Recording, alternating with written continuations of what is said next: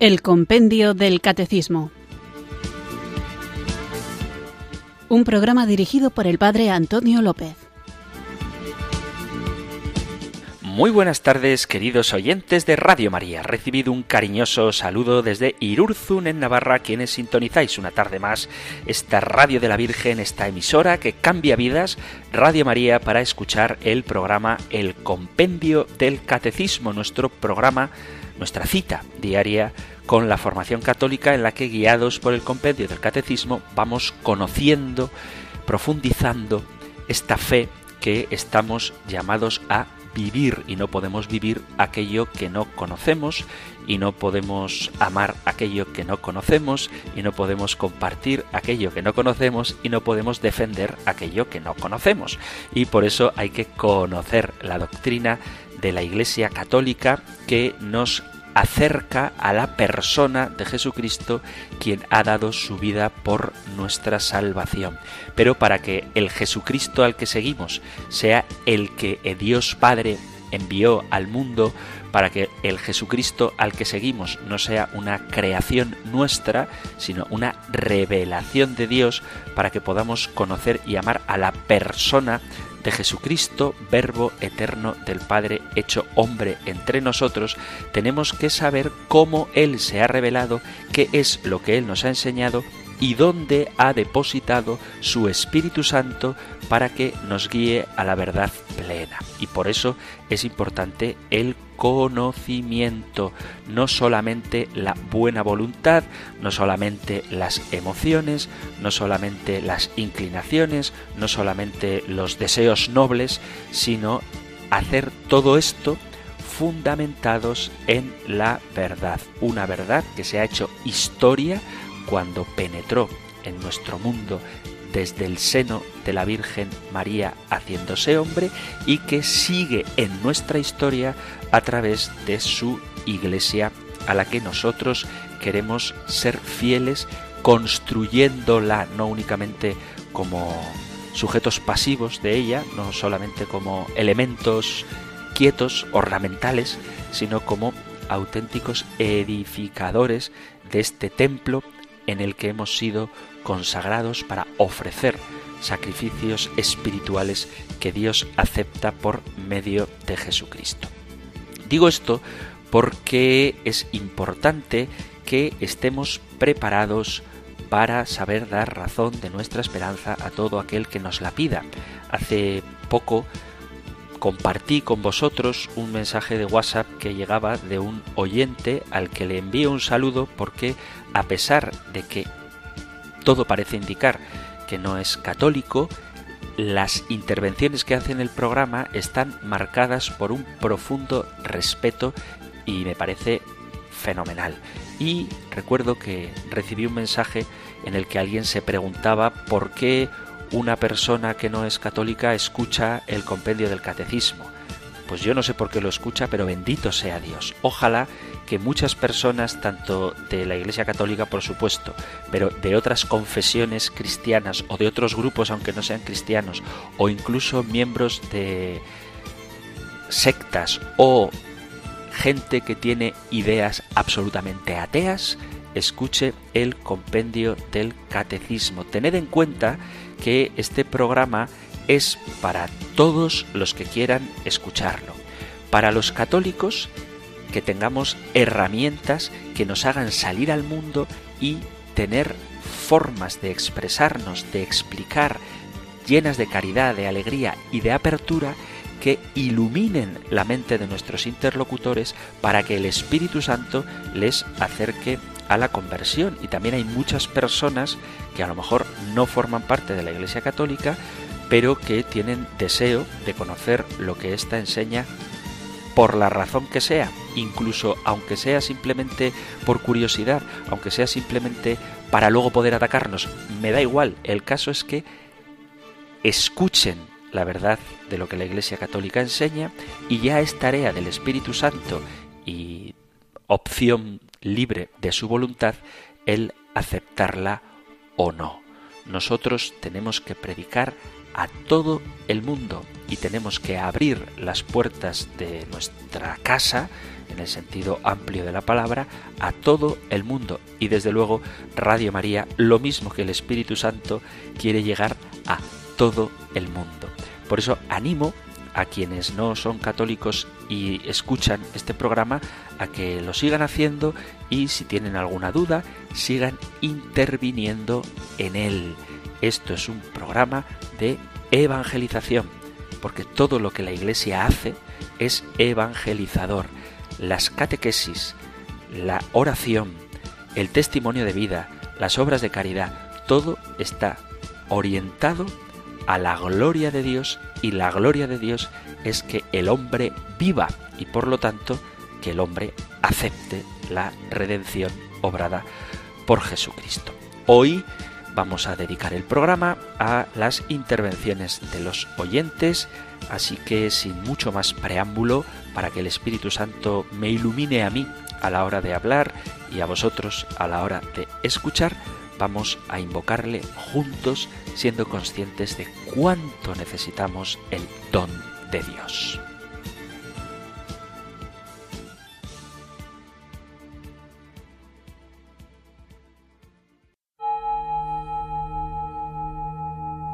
Ven Espíritu, ven Espíritu, ven Espíritu.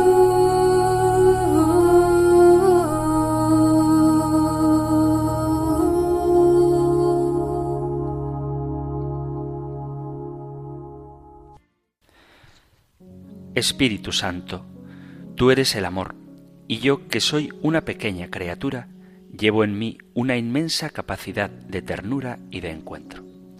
Sin embargo, todavía no he aprendido qué es el verdadero amor. Mi corazón es débil y necesitado. Muchas veces deseo un abrazo afectuoso. Anhelo una amistad buena y profunda, y mi interior necesita experiencias de amor que me hagan sentir vivo.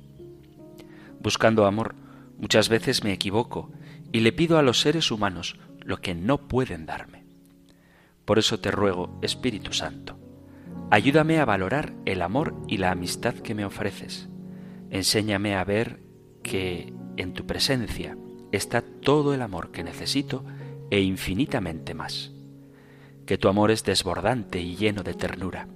Que tu amor es fuerte, pero íntimamente cercano. Que tu amor es la respuesta verdadera para mi corazón necesitado. Ven Espíritu Santo, pasa por mi interior sediento y sana mis insatisfacciones más profundas. Calma mi sed con tu agua de vida. Amén.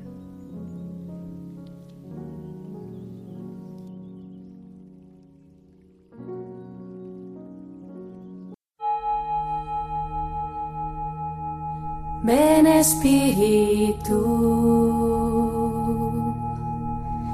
ven Espíritu, ven Espíritu.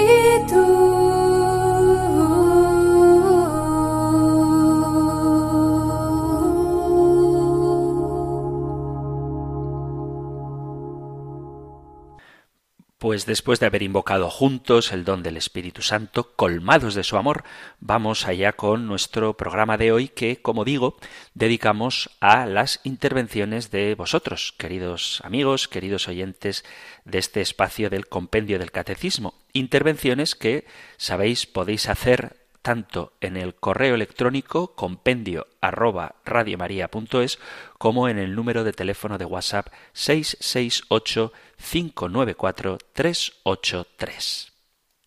A propósito de lo que decía al principio del programa, de cómo todo el mundo está invitado a escuchar no sólo el compendio del catecismo, el programa de Radio María, sino a escuchar la doctrina de la Iglesia, sea por donde sea que le llegue, un WhatsApp al 668-594-383 dice así, buenas tardes, estoy escuchando al padre Antonio López, donde dice que hay quienes le dicen que no hay que hablar tanto del catecismo y hacer más obras con los actos.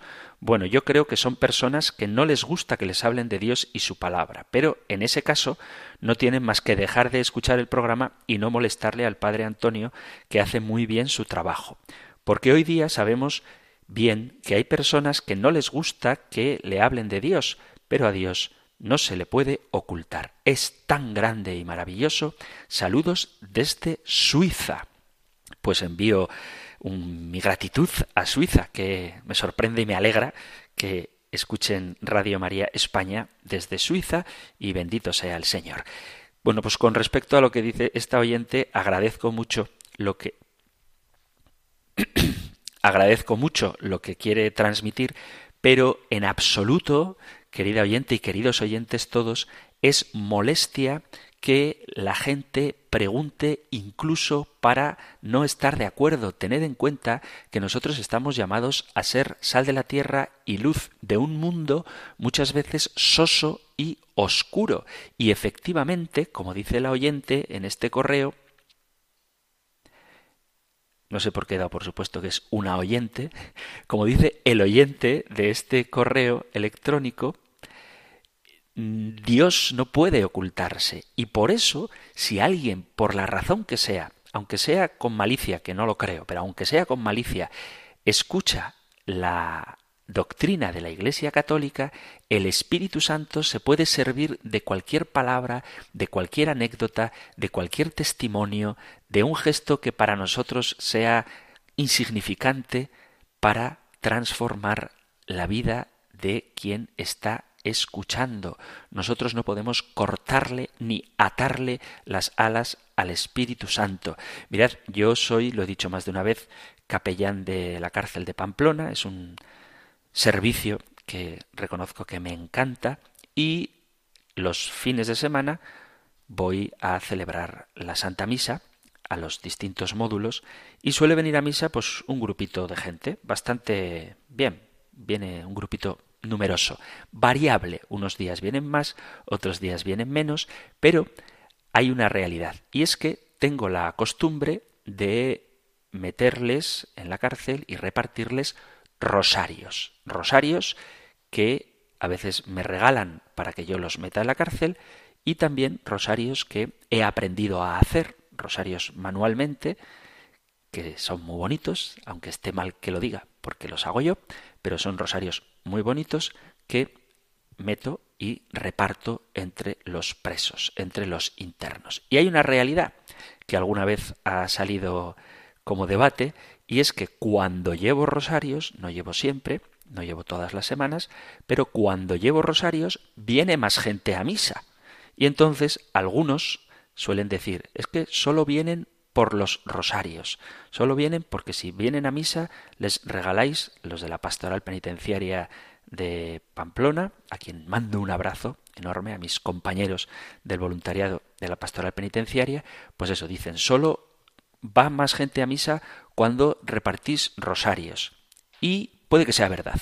Yo no lo sé, no puedo juzgar las intenciones. El dato objetivo es que cuando llevamos rosarios o calendarios o alguna cosa de las que podemos meter en el centro penitenciario, autorizadamente viene más gente. Pero es que me da igual la razón por la que vengan. Yo sé que si vienen, aunque solo sea para recibir un rosario, y luego llevarlo colgado como adorno o regalárselo a su familia que está fuera y no tienen posibilidades más que de obsequiar pequeñas cosas, el hecho es que cuando vienen, sea por la razón que sea, van a escuchar la palabra de Dios, van a oír el mensaje de salvación, van a ser llamados a la conversión, aunque su intención, que repito, no puedo juzgarla, pero hay datos para sospechar, aunque su intención sea únicamente recibir un rosario.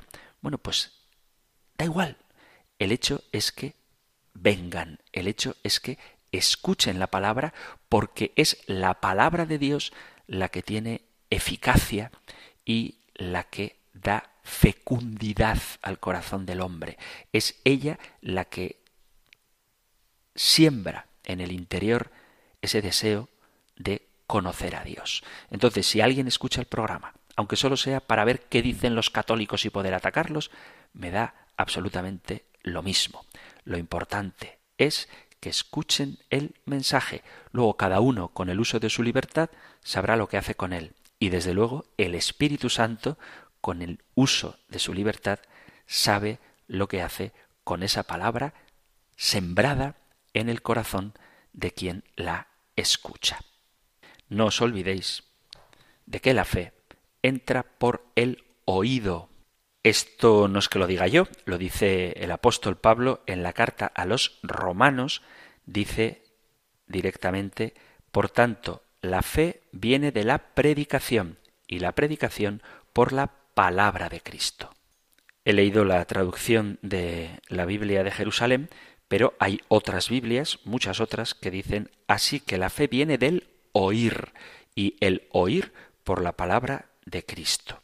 Por lo tanto, es importantísimo que la gente escuche. Y en ese sentido, Radio María es más evangelizadora todavía, si cabe, que los medios escritos o que las televisiones, porque la fe entra por el oído y el medio de comunicación explícitamente auditivo es la radio. Así que mucho ánimo a Radio María y mucho ánimo a todos los oyentes de Radio María, tanto los que ya compartís la fe y simplemente queréis profundizar en ella, como los que aún no habéis conocido a Jesucristo. Y siguiendo con la misma línea de consultas, dice otro oyente, también ha enviado el mensaje a compendio arroba Dice así, buenas tardes padre, mi nombre es Isa, felicitarlo por el programa de compendio y por la sabiduría que tiene al defender nuestra fe de la doctrina santa de la Santa Madre Iglesia Católica y las maravillosas respuestas que da a nuestros hermanos separados y felizmente esperados.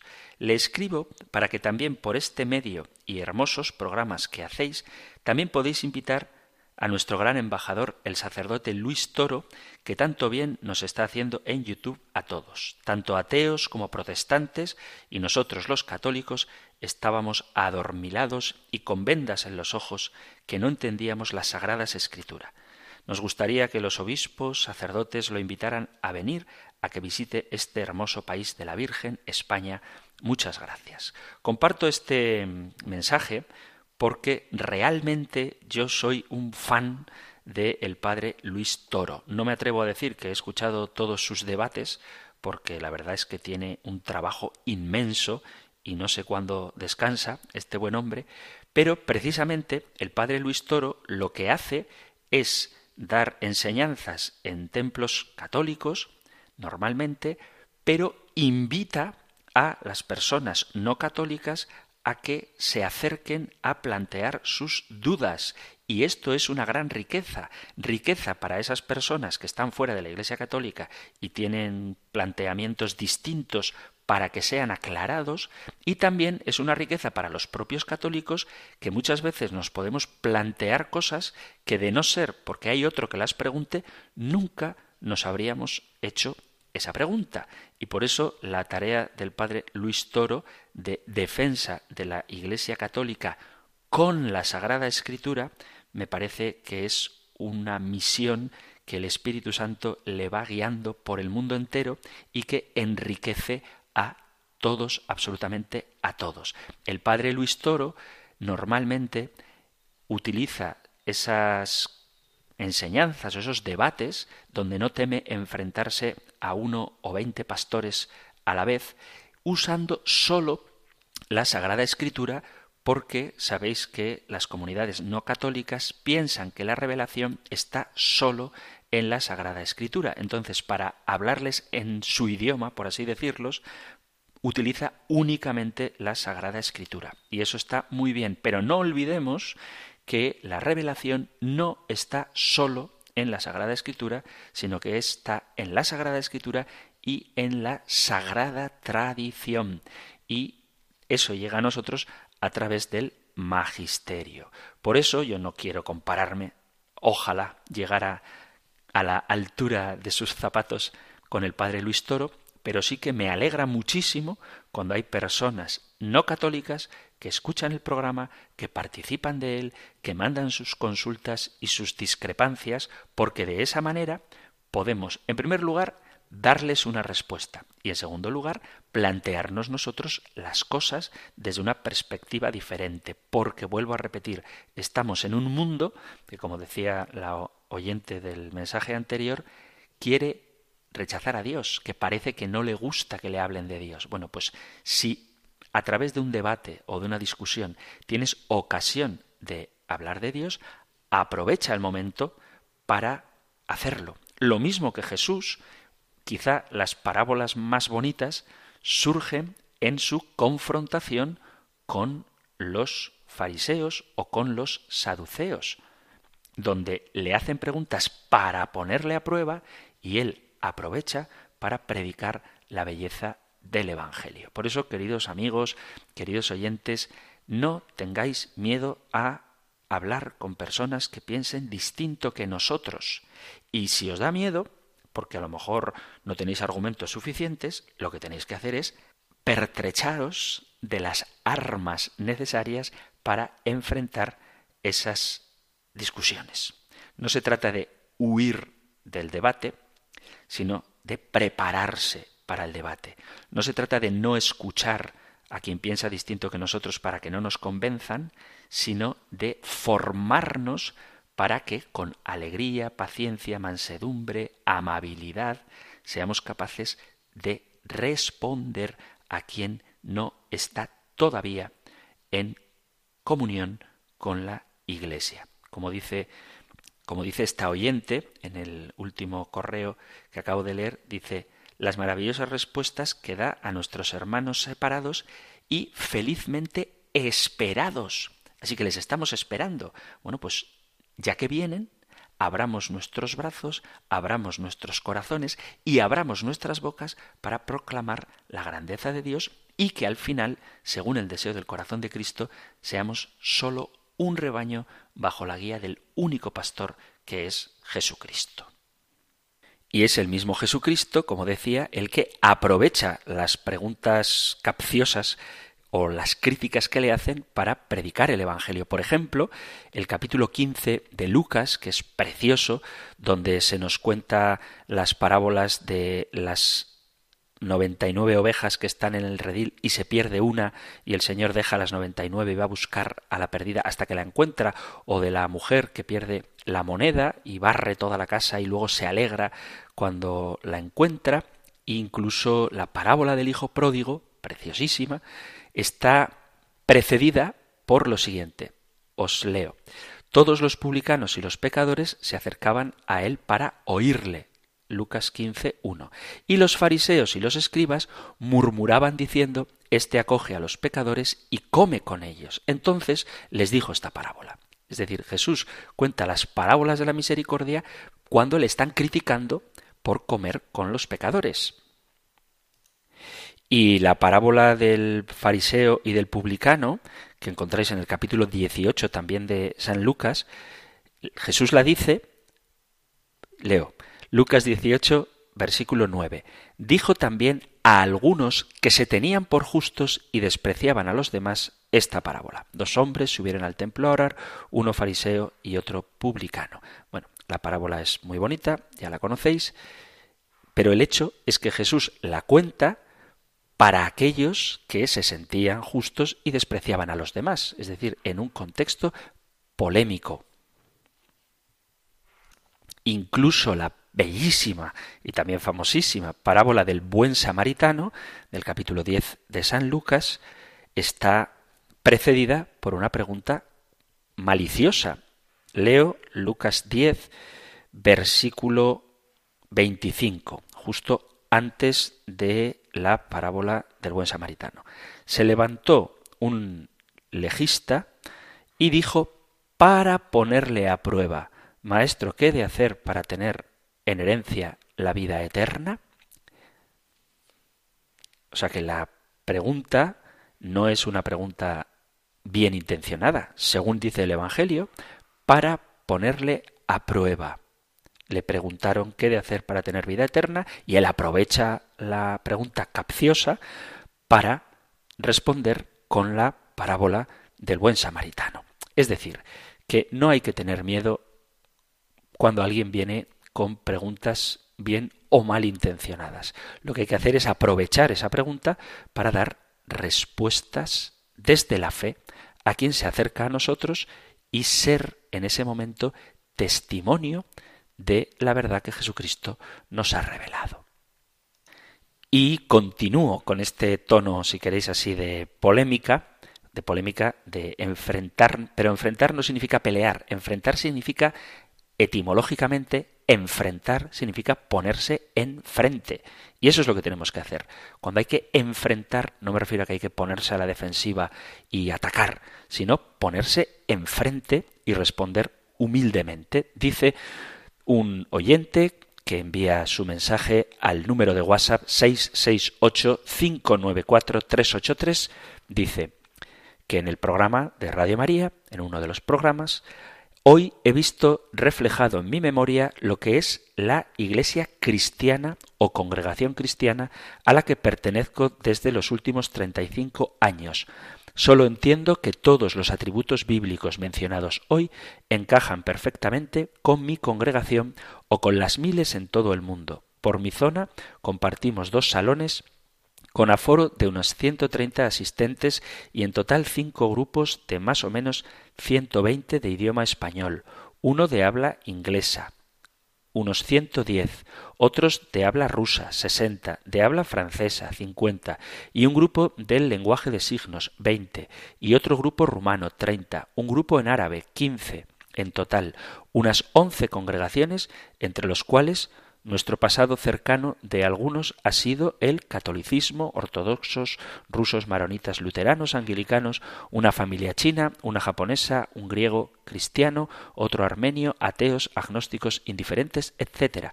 Y todos participan y aprenden en la escuela de predicadores, unas dos horas a la semana, un discurso de 45 minutos a la semana y un tema de preguntas y respuestas con participación de todos y de todas las edades de una hora a la semana. Tenemos bodas, nuevos bautizos, funerales, expulsados, readmitidos, solos, arrepentidos, nuevos aceptados, visitantes esporádicos, los hay ricos y pobres, y sin atribuirnos nada, percibo cómo el Espíritu Santo de Dios nos ayuda con este gran aporte de la Iglesia o congregación cristiana. Las insólitas y auténticas libertades de toda la historia, experimentadas en Estados Unidos en el siglo XIX, favorecieron que personas de toda raza y religión formaran la actual y auténtica Iglesia cristiana de hoy día. Es un don del Espíritu Santo que la gente conozca a Jesucristo, pero, y este es el tema que quiero subrayar, no todas las iglesias cristianas tienen la plenitud de la revelación. Aunque vamos a seguir hablando de la Iglesia y de la unidad de la Iglesia, de las notas de la Iglesia, me vais a permitir que os comparta un documento de la Congregación para la Doctrina de la Fe que se llama Respuestas a algunas preguntas acerca de ciertos aspectos de la doctrina sobre la Iglesia. Dice, el Concilio Vaticano II con la Constitución dogmática Lumen Gentium y con los decretos sobre el ecumenismo Unitatis Redintegratio y sobre las iglesias orientales Orientalum Ecclesiarum ha contribuido de manera determinante a una comprensión más profunda de la eclesiología católica. También los sumos pontífices, los papas, han profundizado en este campo y han dado orientaciones prácticas. Pablo VI, en la carta encíclica Ecclesiam Suam, en 1964, y San Juan Pablo II, en la carta encíclica Ut Unum Sint, de 1995. El sucesivo empeño de los teólogos orientados a ilustrar los diferentes aspectos de la Iglesia ha dado lugar al florecimiento de una amplia literatura sobre la materia. La temática, en efecto, se ha mostrado muy fecunda, pero también ha necesitado a veces de puntualización y llamadas de atención como la Declaración Mysterium Ecclesiae de 1973, la Carta Communionis Nocio de 1992 y la Declaración Dominus Jesus del año 2000, publicadas todas por la Congregación para la Doctrina de la Fe.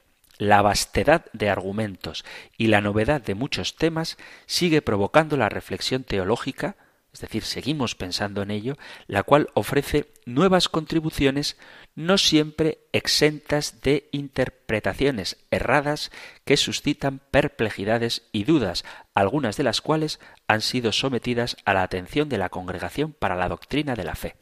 Esta presuponiendo la enseñanza global de la doctrina católica sobre la Iglesia, quiere responder precisando el significado auténtico de algunas expresiones del magisterio de la Iglesia que corren el peligro de ser tergiversadas en la discusión teológica. Es decir, el tema de la Iglesia ha sido muy tratado y precisamente en la amplitud de comentarios que se hace sobre ello puede haber equívocos. Entonces, vamos a ver qué es lo que dice la Congregación para la Doctrina de la Fe de la relación con las otras iglesias.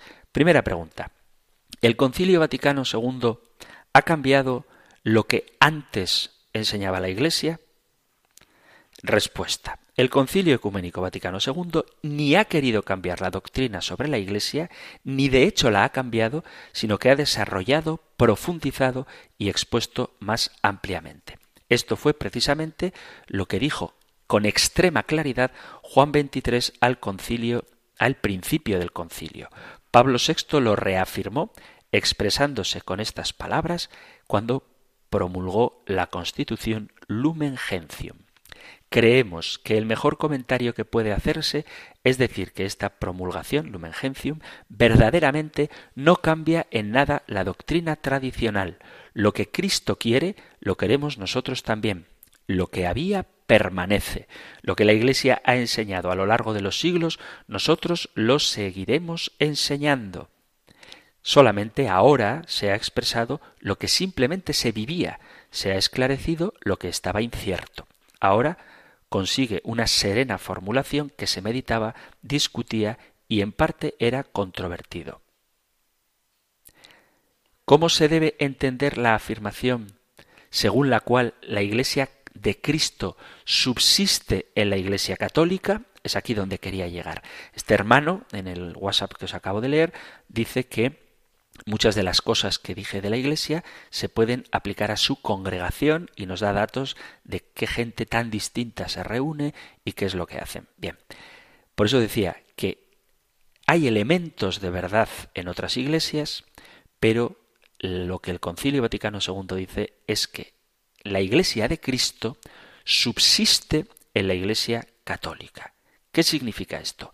Que Cristo ha constituido en la tierra una sola Iglesia, una sola Iglesia. Y es la que fundó Cristo.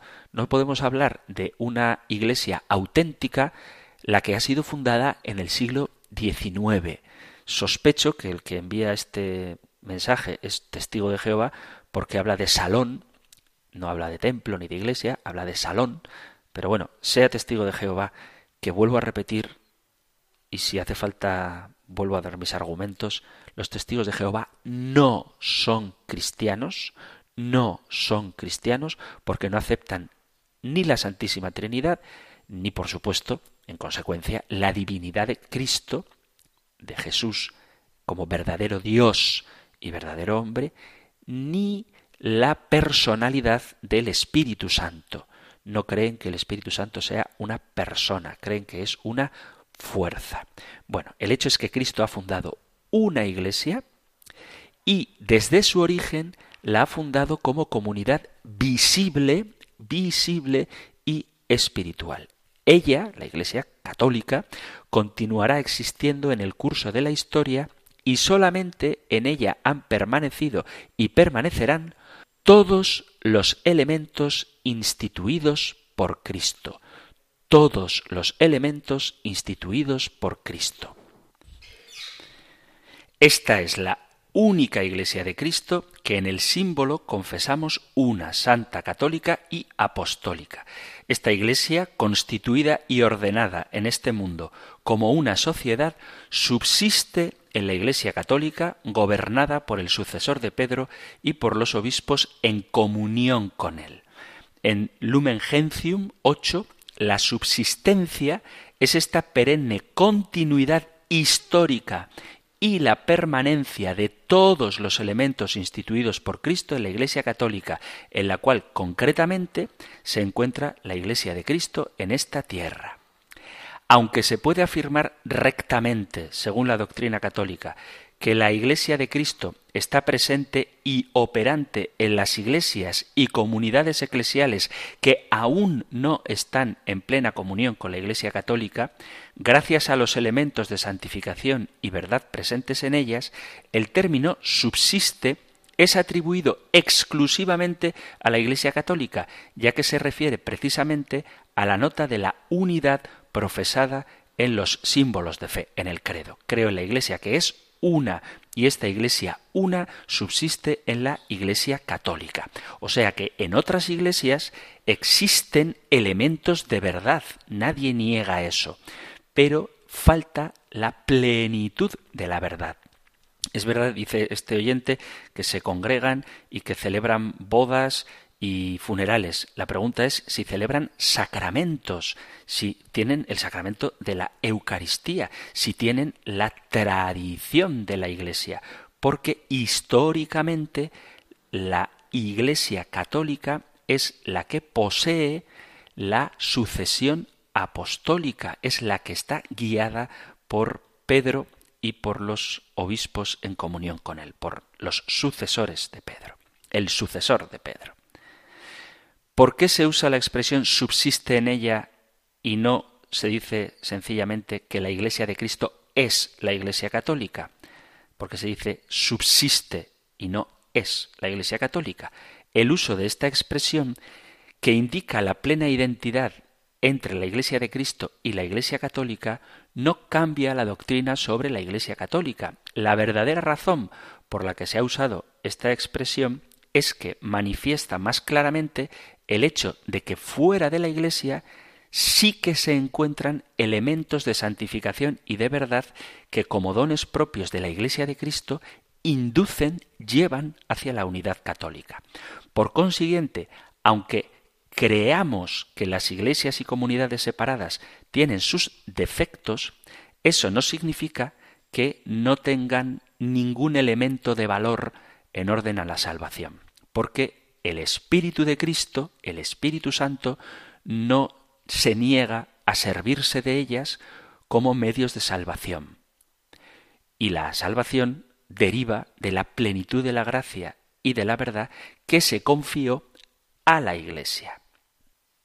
¿Por qué hablamos de iglesias cuando nos referimos a las iglesias orientales separadas de la plena comunión con la Iglesia católica?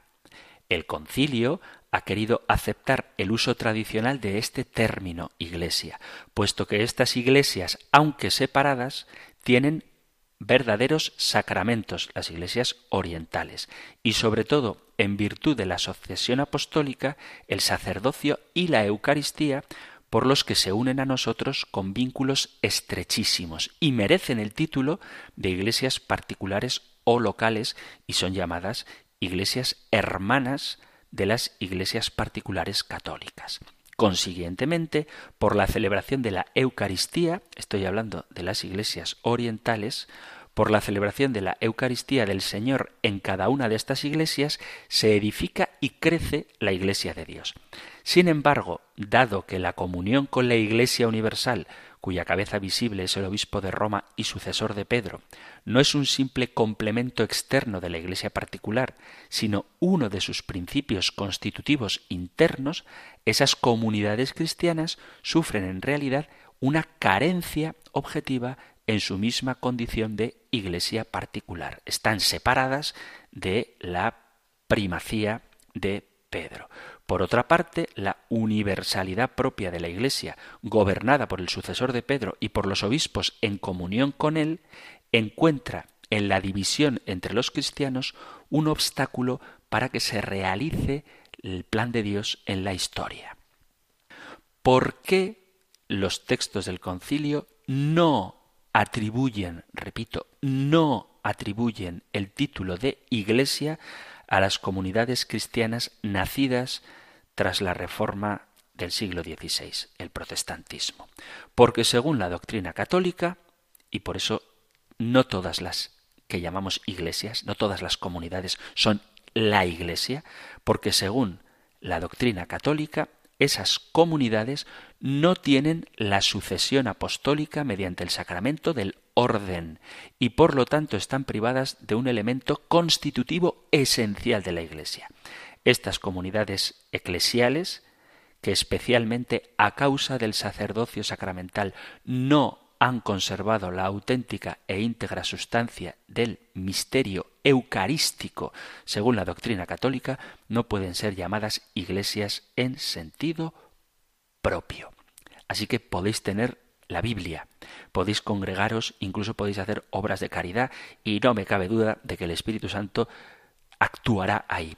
Pero falta en las comunidades no católicas, y no hablo de las orientales, sino de las protestantes, falta algo tan esencial como el sacerdocio. Y si falta sacerdocio, falta la Eucaristía, y si falta la Eucaristía, falta la vida. La Iglesia vive de la Eucaristía, falta Cristo. Está la palabra, pero falta Cristo, falta el ministerio sacerdotal. Y falta, entre otras cosas, porque no reconocen la tradición de la Iglesia. Y cuando hablamos de tradición, vuelvo a repetir, la tradición es la vida de la Iglesia. No puedes, no es válido, no es legítimo interpretar la Sagrada Escritura al margen de cómo la vida de la Iglesia ha vivido esa revelación que ha sido la propia Iglesia Católica la que ha plasmado en unos documentos, en unos libros que se han compilado y que conforman lo que hoy conocemos como la Biblia. Pero la Biblia es hija de la Iglesia, no es madre de la Iglesia. La Biblia es un legado que la Iglesia ha hecho, movida por el Espíritu Santo, para el pueblo de Dios. Por eso, aunque hay elementos valiosos en otras comunidades, faltan elementos esenciales que les vinculan con el deseo de Jesucristo, con la enseñanza de Jesucristo y sobre todo con su presencia real en el misterio eucarístico. Alguno puede decir, bueno, tenemos la Biblia y eso nos basta. Pues no, no basta con la Biblia. Fijaos lo que dice el Evangelio de San Juan en el capítulo quinto, que es el que precede al capítulo sexto. Y en el capítulo sexto está el famoso y precioso discurso del pan de vida. Bueno, pues antes del discurso del pan de vida, donde Jesús habla clarísimamente de la Eucaristía, dice capítulo quinto del Evangelio de San Juan, versículo a partir del 39. Dice, Vosotros investigáis las escrituras, ya que creéis tener en ellas vida eterna. Ellas son las que dan testimonio de mí, y vosotros no queréis venir a mí para tener vida. Evangelio de San Juan, capítulo 5, versículos 39 y 40. Vosotros investigáis las escrituras, ya que creéis tener en ellas vida eterna. Ellas son las que dan testimonio de mí. La escritura da testimonio de Cristo. Y luego dice, y vosotros no queréis venir a mí para tener vida eterna. No basta con quedarse en la palabra, hay que ir a Cristo. ¿Y dónde está Cristo?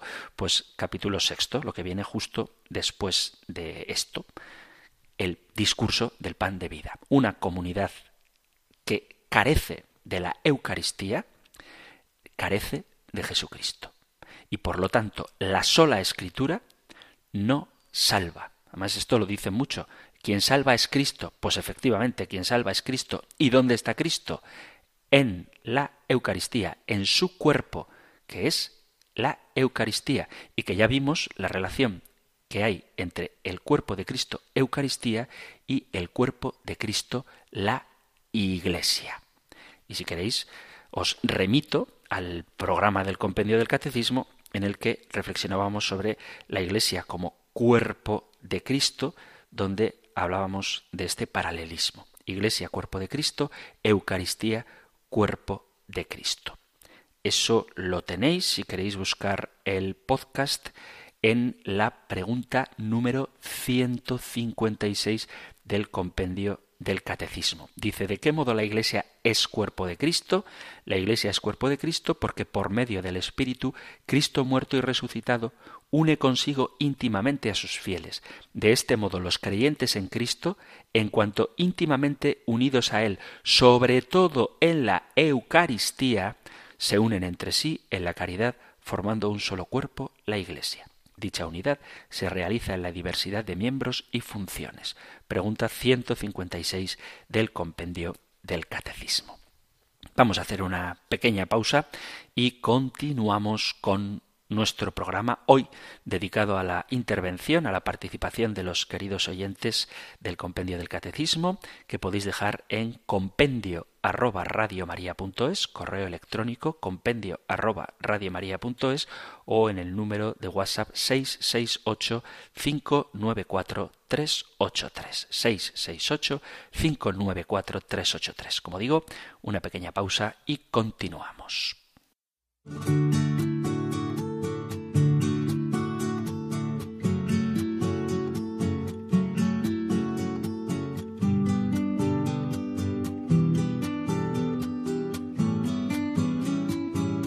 Dame una fe sencilla, como risa de niños cuando juegan, como gota de rocío que se rueda, como cruz de rústica madera.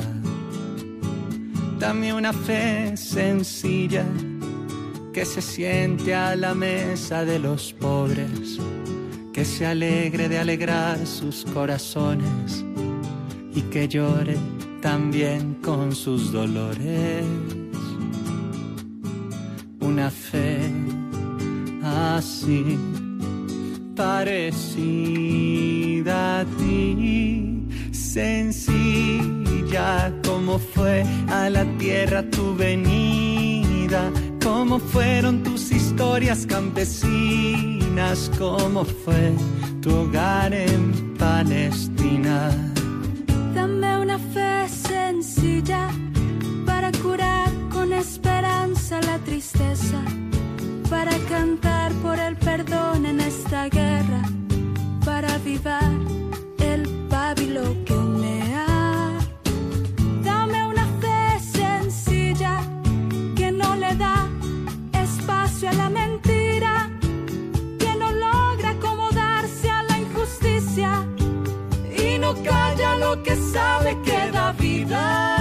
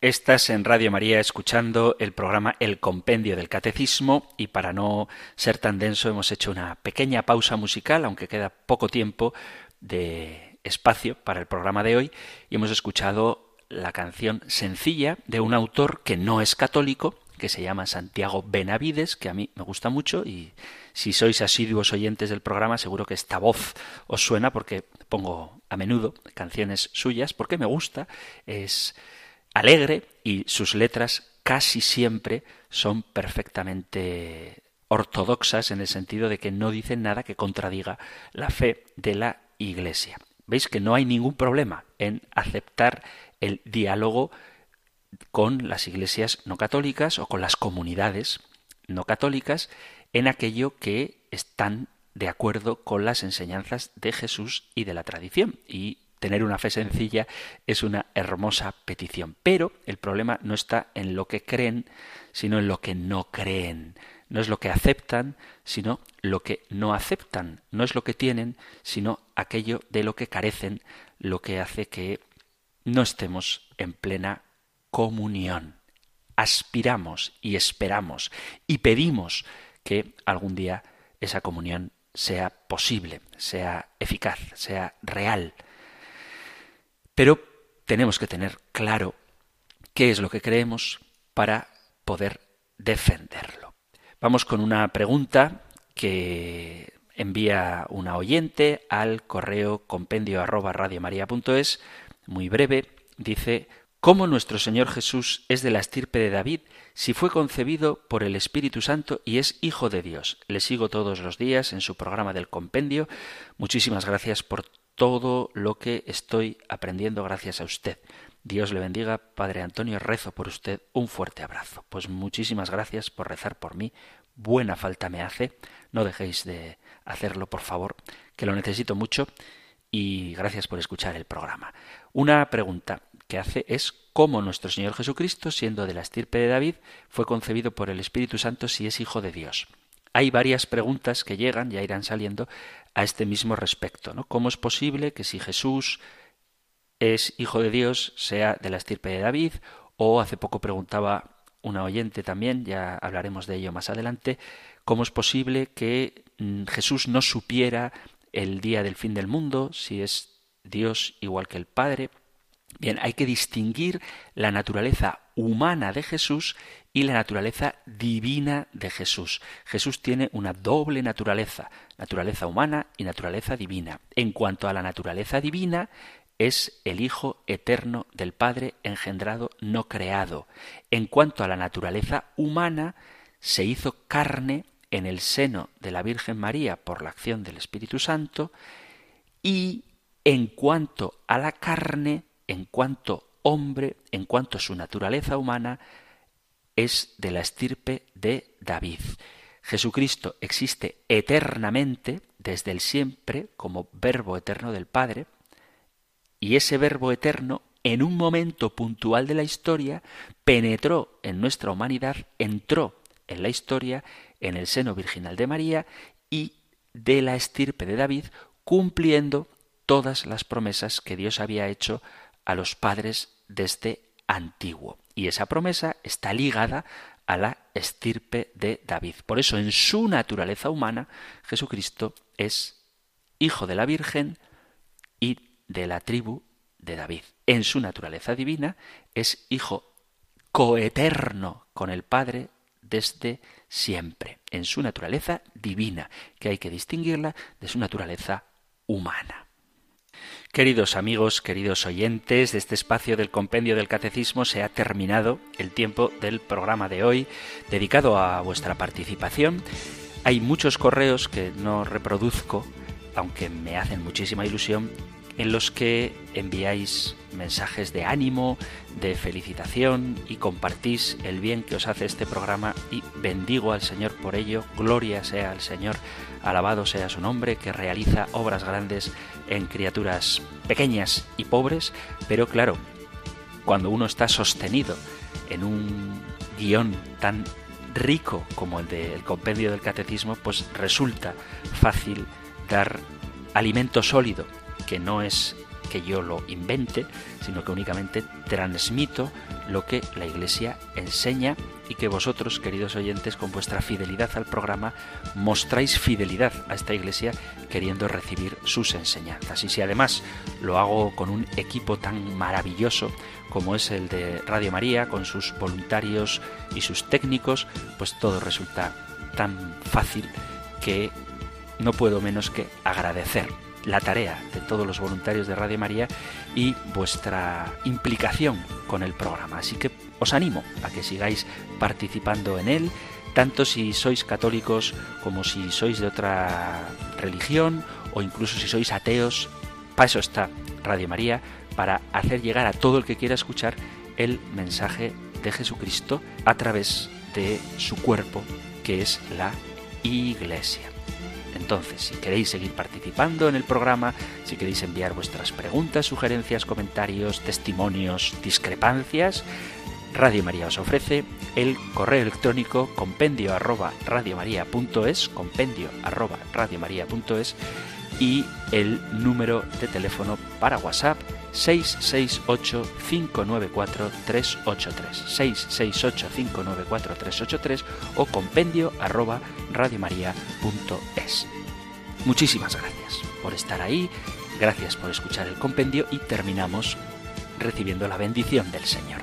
El Señor te bendiga y te guarde, el Señor ilumine su rostro sobre ti y te conceda su favor, el Señor te muestre su rostro y te conceda la paz. De nuevo, muchas gracias por estar ahí Gracias por escuchar el programa, el compendio y si queréis volveremos a encontrarnos en una próxima edición. Un fuerte abrazo. El compendio del catecismo. Un programa dirigido por el padre Antonio López.